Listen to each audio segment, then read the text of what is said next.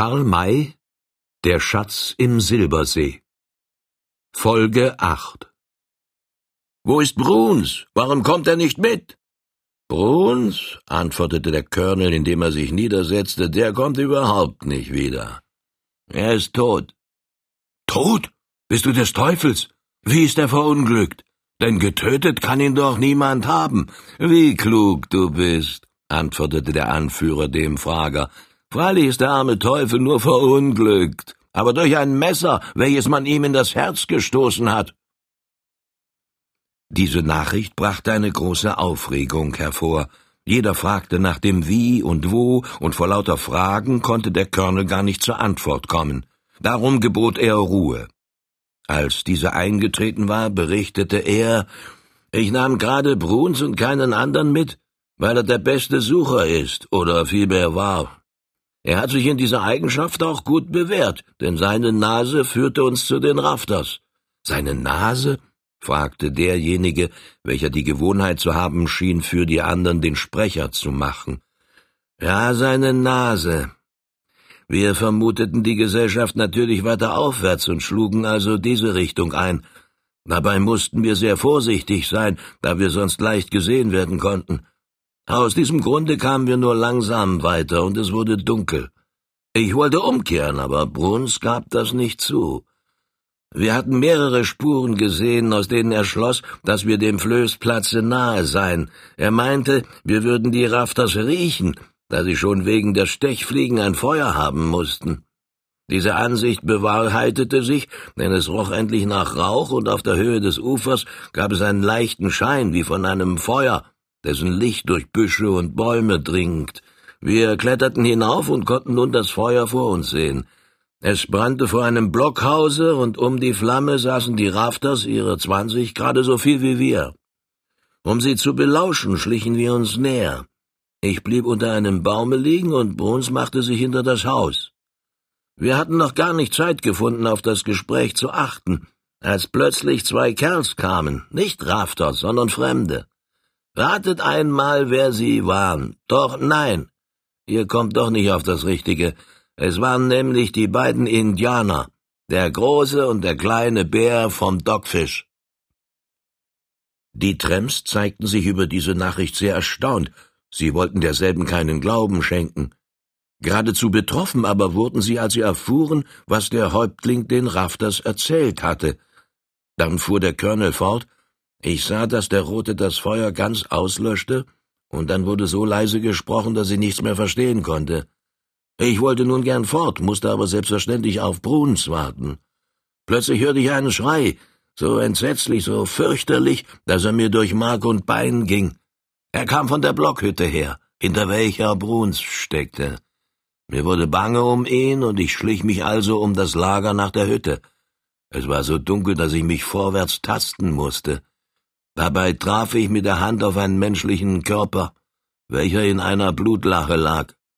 Ich fühlte an der Kleidung, dass es Bruns war, und erschrak auf das heftigste. Er hatte im Rücken einen Stich, welcher gerade ins Herz gedrungen sein muss, war also tot. Was konnte ich tun? Ich leerte seine Taschen, nahm sein Messer und seinen Revolver zu mir und ließ ihn liegen. Als ich dann wieder nach vorn kam, bemerkte ich, dass die Rafters sich in die Blockhütte zurückgezogen hatten und machte mich nun schnell aus dem Staube.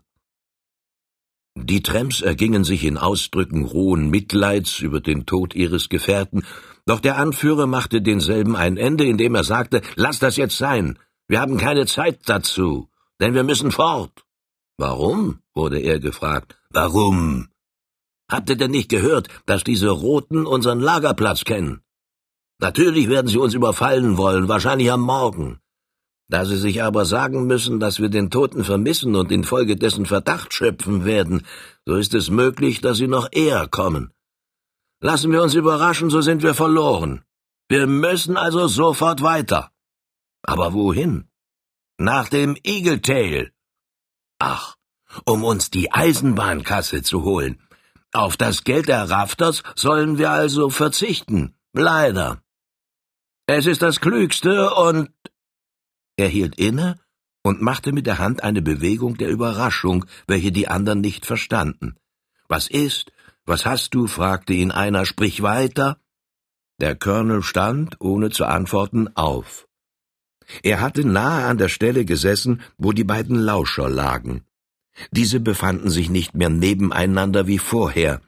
Als nämlich das Auge des alten Missouriers auf den Colonel gefallen war, hatte sich seiner eine ganz ungewöhnliche Aufregung bemächtigt, welche sich bei dem Klange der Stimme des Genannten noch gesteigert hatte. Er blieb nicht ruhig liegen, sondern schob sich weiter und immer weiter im Schilfe vor. Seine Augen glühten, und es schien, als ob sie aus ihren Höhlen treten wollten. In dieser Erregung vergaß er die nötige Vorsicht. Er achtete nicht darauf, dass sein Kopf fast ganz aus dem Schilfe ragte. Nicht sehen lassen, raunte ihm der Häuptling zu, indem er ihn fasste und zurückzog.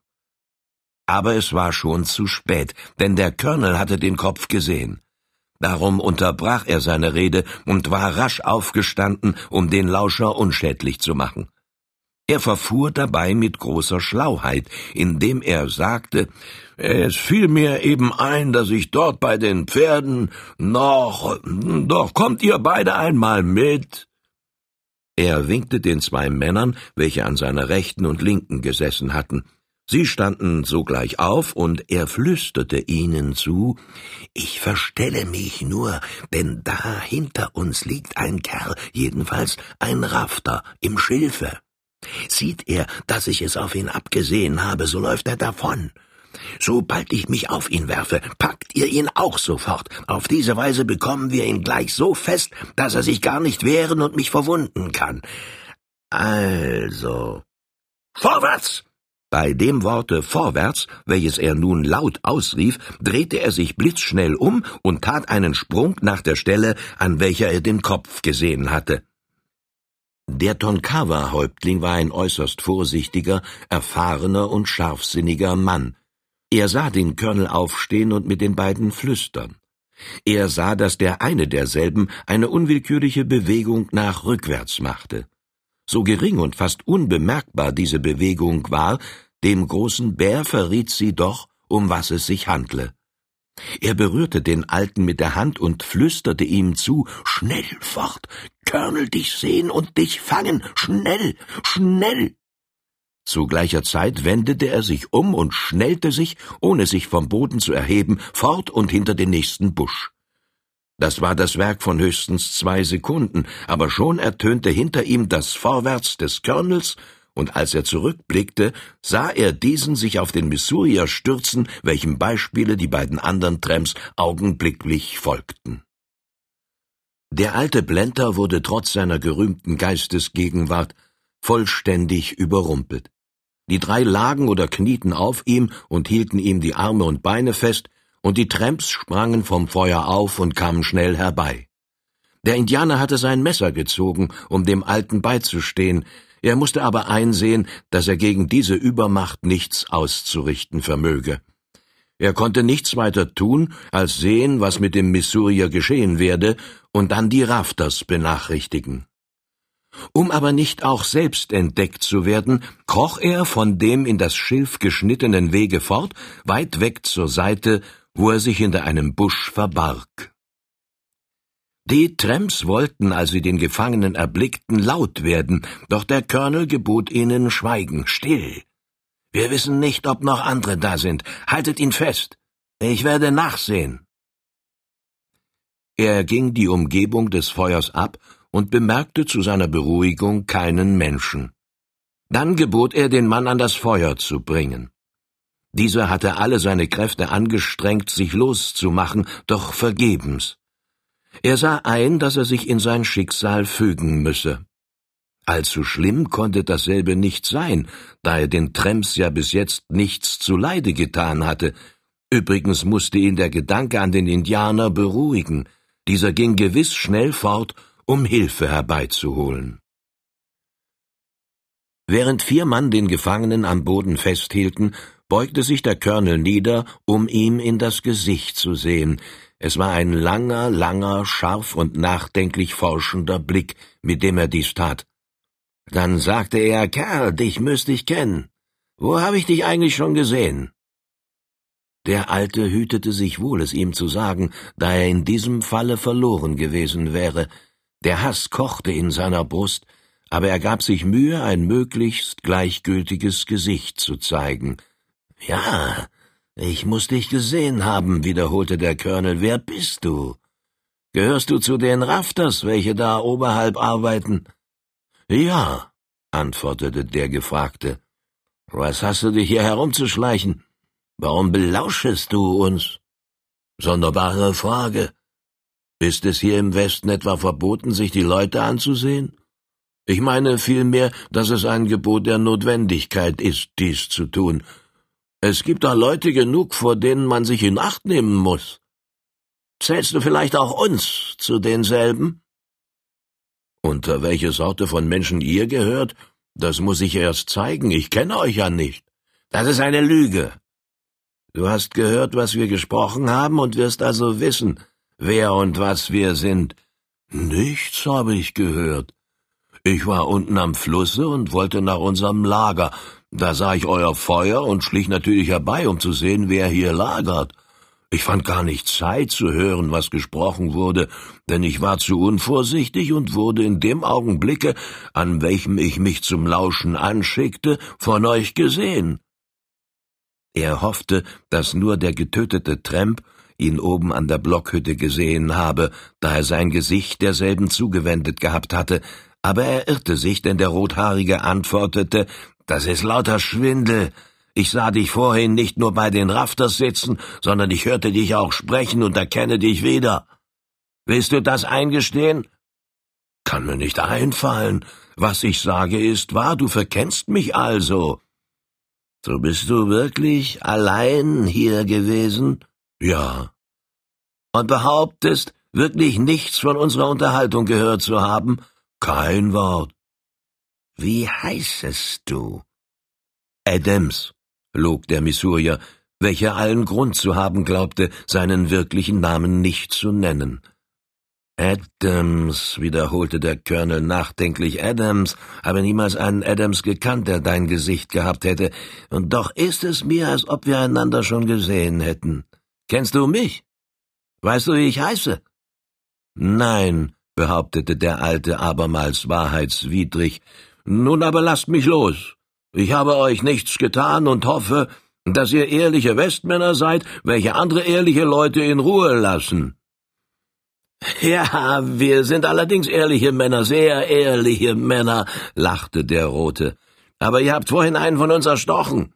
Und nach den Gesetzen des Westens schreit das nach Rache. Blut um Blut, Leben um Leben. Magst du sein, wer du willst, es ist aus mit dir. Wie? Ihr wollt mich ermorden? Ja, gerade so, wie ihr unseren Kameraden ermordet habt. Es handelt sich nur darum, ob du gerade so wie er durch das Messer stirbst oder ob wir dich da im Flusse ersäufen. Große Zeremonien aber werden keinesfalls gemacht. Wir haben keine Zeit zu verlieren. Stimmen wir schnell ab, bindet ihm den Mund zu, dass er nicht schreien kann. Wer von euch dafür ist, dass wir ihn in das Wasser werfen, der hebe den Arm empor. Diese Aufforderung war an die Tramps gerichtet, deren Mehrzahl sofort das erwähnte Zeichen gab. Also ersäufen, meinte der Colonel. Bindet ihm Arme und Beine fest zusammen, damit er nicht schwimmen kann, dann schnell in das Wasser und nachher fort mit uns, ehe seine Leute kommen. Der alte Missourier war während des Verhöres von mehreren Männern festgehalten worden. Jetzt sollte ihm zunächst der Mund zugebunden werden, er wusste, dass der Indianer unmöglich schon die Rafters erreicht haben könne, auf Hilfe war also nicht zu rechnen. Dennoch tat er das, was jeder andere auch getan haben würde.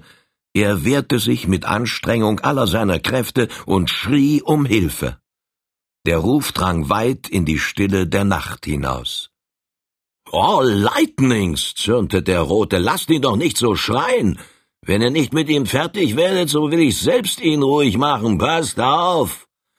Er ergriff sein Gewehr und holte aus, um dem Alten einen Kolbenhieb an den Kopf zu versetzen, kam aber nicht dazu, seine Absicht auszuführen, denn Kurz vor Abend waren vier Reiter, welche die Fährte der Trems scharf im Auge hatten, dem Ufer des Flusses aufwärts gefolgt, nämlich Old Firehand, der schwarze Tom und Tante Droll mit seinem Knaben. Die Spur führte unter den Bäumen hin, sie war wohl leidlich zu erkennen, aber schwer nach ihrem Alter zu bestimmen. Erst als sie über eine mit Gras bewachsene lichte Stelle ging, stieg Old Firehand vom Pferde, um sie zu untersuchen, da die Halme bessere Anhaltspunkte als das niedrige Waldmoos gaben. Als er die Eindrücke genau betrachtet hatte, sagte er, die Kerls sind ungefähr eine englische Meile vor uns, denn die Fährte wurde vor einer halben Stunde getreten. Wir müssen unsere Pferde also besser ausgreifen lassen. Warum? fragte Tom. Um noch vor Nacht so nahe an die Tramps zu kommen, dass wir ihren Lagerplatz erfahren. Ist das nicht gefährlich für uns? Nicht, dass ich wüsste. Oh doch. Sie lagern sich jedenfalls noch ehe es dunkel wird, und wenn wir eilen, müssen wir gewärtig sein, ihnen gerade in die Arme zu reiten. Das befürchte ich nicht. Selbst wenn Ihre Voraussetzung richtig sein sollte, könnten wir sie vor der Dämmerung nicht erreichen. Ich schließe aus verschiedenen Anzeichen, dass wir uns in der Nähe der Rafters, welche wir vor Ihnen zunächst zu warnen haben, befinden. Da ist es vorteilhaft, den Ort zu kennen, an welchem die Tramps lagern. Und dazu ist eben Eile nötig.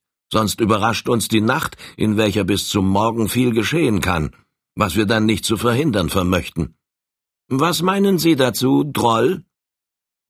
Die beiden hatten Deutsch gesprochen, Droll antwortete also in seinem Dialekte, Sie habe da ganz meine eigene Meinung ausgesprochen. Reite wir rasch weiter, so haben wir sie eher. Reite wir aber langsamer, so bekommen wir sie später und können leicht eher und tiefer ins Dekament geraten als diejenigen, welche wir retten wollen. Also, meine Herren, reite wir trapp, dass die Bäume wackeln. Da die Bäume nicht eng standen, konnte dieser Vorschlag selbst im Walde ausgeführt werden. Doch hatten auch die Tramps das Tageslicht vollständig ausgenützt und erst dann Halt gemacht, als sie durch die Dunkelheit dazu gezwungen wurden. Hätte Old Firehand sich nicht auf der Fährte derselben, sondern mehr in der Nähe des Ufers gehalten, so wäre er auf die Spur der beiden Tonkawa-Indianer gestoßen, welche einen ganz geringen Vorsprung vor ihm hatten. Als es so dunkel wurde, dass die Hufeindrücke fast nicht mehr zu erkennen waren, stieg er abermals ab, um sie zu untersuchen. Das Resultat war, wir haben eine halbe Meile gut gemacht. Aber leider sind die Tramps auch schnell geritten. Dennoch wollen wir versuchen, sie zu erreichen. Steigen Sie ab. Wir müssen nun zu Fuß weiter und die Pferde führen. Leider war die Strecke, welche sie noch zurücklegen konnten, nicht bedeutend, da es so finster wurde, dass die Fährte nicht mehr zu erkennen war. Die vier blieben also halten. Was nun? fragte Tom. Wir sind fast gezwungen, hier zu kampieren. Nee, antwortete Troll. Ich kampiere nicht, sondern mal laufe hübsch weiter, bis man sie finde. Da hören Sie uns doch kommen. So machen wir sachte. Mich hören sie nicht und mich kriegen sie nicht. Meinen sie nicht auch, Herr Feierhand? Ja, ich bin ganz Ihrer Meinung, antwortete der Genannte. Aber die Vorsicht verbietet uns, die Richtung der Fährte beizubehalten. Täten wir das, so würde Tom recht behalten, die Trams müssten uns kommen hören. Halten wir uns mehr nach rechts vom Flusse ab, dann haben wir sie zwischen uns und dem Wasser und müssen ihr Feuer bemerken, ohne dass sie uns gewahren. Und wenn Sie kein Feuer haben, bemerkte Tom. So rieche mal Ihre Pferde, antwortete Troll. Im Walde schnuppert man die Pferde viel leichter als draußen im freien Felde. Meine Nase hat mich da noch nie im Stich gelassen. Steigen also weiter nach rechts, Nepper. Old Firehand schritt, sein Pferd am Zügel führend voran, und die anderen folgten hintereinander. Leider aber machte der Fluss hier einen ziemlich weiten Bogen nach links. Die Folge war, dass sie zu weit von demselben abkamen. Old Firehand bemerkte das an der verminderten Feuchtigkeit des Bodens und der Umgebung und wendete sich darum mehr nach links. Aber der Umweg war nicht ungeschehen zu machen, zumal man im finstern Walde nur sehr langsam gehen konnte. Die vier kamen zu der Ansicht, einen Fehler gemacht zu haben und hielten es für geraten, vor allen Dingen nach dem Flusse zurückzukehren. Sie wussten nicht, dass sie den Lagerplatz der Tramps umgangen hatten und sich nun zwischen demselben und demjenigen der Rafters befanden. Glücklicherweise spürte Old Firehand den Geruch des Rauches und blieb stehen, um zu prüfen, woher derselbe komme. Hinter ihm schnuberte Droll in der Luft herum und meinte dann, das ist hoch. Er kommt von da drüben rüber. Also müssen wir dort nebber. Aber nehmen wir uns in Acht. Mir scheint's, als ob's dort heller werden wolle. Das kann nur vom Feuer sein. Er wollte den Fuß weitersetzen, hielt aber inne, denn sein scharfes Ohr vernahm nahende Schritte. Old Firehand vernahm sie auch und zugleich das hastige Atmen des Kommenden. Er ließ den Zügel seines Pferdes los und trat einige Schritte vor. Sein Gehör sagte ihm, dass der Mann da vorüberkomme. Im Dunkel der Nacht und des Waldes, selbst dem Auge des berühmten Jägers kaum erkennbar, tauchte vor demselben eine Gestalt auf, welche schnell weiterhuschen wollte. Old Firehand griff mit beiden Händen zu. Halt! gebot er, doch mit unterdrückter Stimme, um nicht zu weit gehört zu werden. Wer bist du? Schein, äh, noch Schei, Kopaya, ich weiß es nicht, niemand, antwortete der Gefragte, indem er sich loszureißen versuchte. Selbst der furchtloseste Mann wird erschrecken, wenn er sich des Nachts im Walde allein wähnend plötzlich von zwei starken Fäusten gepackt wird. In solchen Augenblicken des Schreckens bedient sich fast jeder, der auch in andern Zungen spricht, ganz unwillkürlich der Muttersprache, so auch der Mann, welcher von Firehand festgehalten wurde. Dieser letztere verstand die Worte und sagte überrascht, das ist Tonkawa. Der große Bär ist mit seinem Sohne vor uns, solltest du, sag, wer bist du? Jetzt hörte der Mann auf zu widerstehen, er hatte die Stimme des großen Jägers erkannt und antwortete hastig in seinem gebrochenen Englisch Ich Nintropan Hawe, du Old Firehand. Das sehr gut, sehr gut. Noch mehr Männer bei dir. Also der große Bär, das ist ein glücklicher Zufall. Ja, ich bin Old Firehand. Es sind noch drei Personen bei mir und wir haben Pferde mit. Was treibst du hier? Die Tramps sind in der Nähe. Nimm dich in Acht habe sie sehen. Haben gefangen nehmen alt Missouri Blenter. Wollen ihn wahrscheinlich töten. Ich laufen zu Rafters nach Hilfe, da mich Old Firehand festhalten. Sie wollen einen Rafter töten? Da müssen wir Einhalt tun. Wo sind Sie? Dort hinter mir, wo zwischen den Bäumen hell werden. Ist der rote Colonel bei Ihnen? Ja, er dort sein. Wo haben Sie Ihre Pferde? Wenn Old Firehand zu Ihnen, dann Pferde stehen rechts, ehe an Feuer kommen. Und wo befinden sich die Rafters? Oben auf Berg. Der alte Bär schon bei Ihnen gewesen und mit Ihnen gesprochen. Er erzählte in fliegender Eile, was geschehen war, worauf Old Firehand antwortete, wenn ein Tramp getötet worden ist, so werden sie dafür den Missourier ermorden wollen, und zwar gleich, um keine Zeit zu verlieren, da sie fliehen müssen, weil ihre Anwesenheit verraten ist. Wir vier werden unsere Pferde hier anbinden und uns schleunigst nach dem Feuer begeben, um den Mord zu verhindern. Du aber lauf zu den Rafters, um sie herbeizuholen. Wir fürchten uns zwar nicht vor diesen, aber es ist immerhin besser, wenn die Holzfäller schnell nachkommen. Der Indianer rannte los. Die vier befestigten die Zügel ihrer Pferde an die Bäume und schritten dann so schnell wie möglich dem Lager der Tramps zu. Schon nach kurzer Zeit wurde es vor ihnen heller, und bald sahen sie das Feuer zwischen den Stämmen der Bäume leuchten. Rechts erblickten sie auf der Lichtung die Pferde. Sie hatten sich bis jetzt keine Mühe gegeben, nicht gehört und gesehen zu werden. Nun aber legten sie sich nieder und näherten sich dem Feuer kriechend. Dabei wendete Old Firehand sich zu dem Knaben Fred. Er wollte ihm sagen, sich zu den Pferden zu begeben und jeden Tramp niederzuschießen, der etwa aufsteigen und entfliehen wollte. Aber kaum war das erste Wort über seine Lippen, so ertönte vor ihnen ein lauter, durchdringender Schrei. Es war der bereits erwähnte Hilferuf des alten Missourias. Sie morden ihn! sagte Old Firehand, aber noch immer in gedämpftem Tone. Schnell drauf! Mitten unter sie! Keine Schonung gegen den, der sich wehrt! Er erhob sich und sprang nach dem Feuer zu und warf drei, vier Tramps zur Seite, um zu dem Roten zu kommen, welcher eben, wie schon berichtet, zum Schlage ausholte. Er kam gerade noch zur rechten Zeit und hieb den Colonel mit dem Kolben nieder. Zwei, drei Tramps, welche beschäftigt waren, den Missourier zu binden und zu knebeln, um ihn dann in den Fluss zu werfen, fielen unter seinen nächsten Streichen.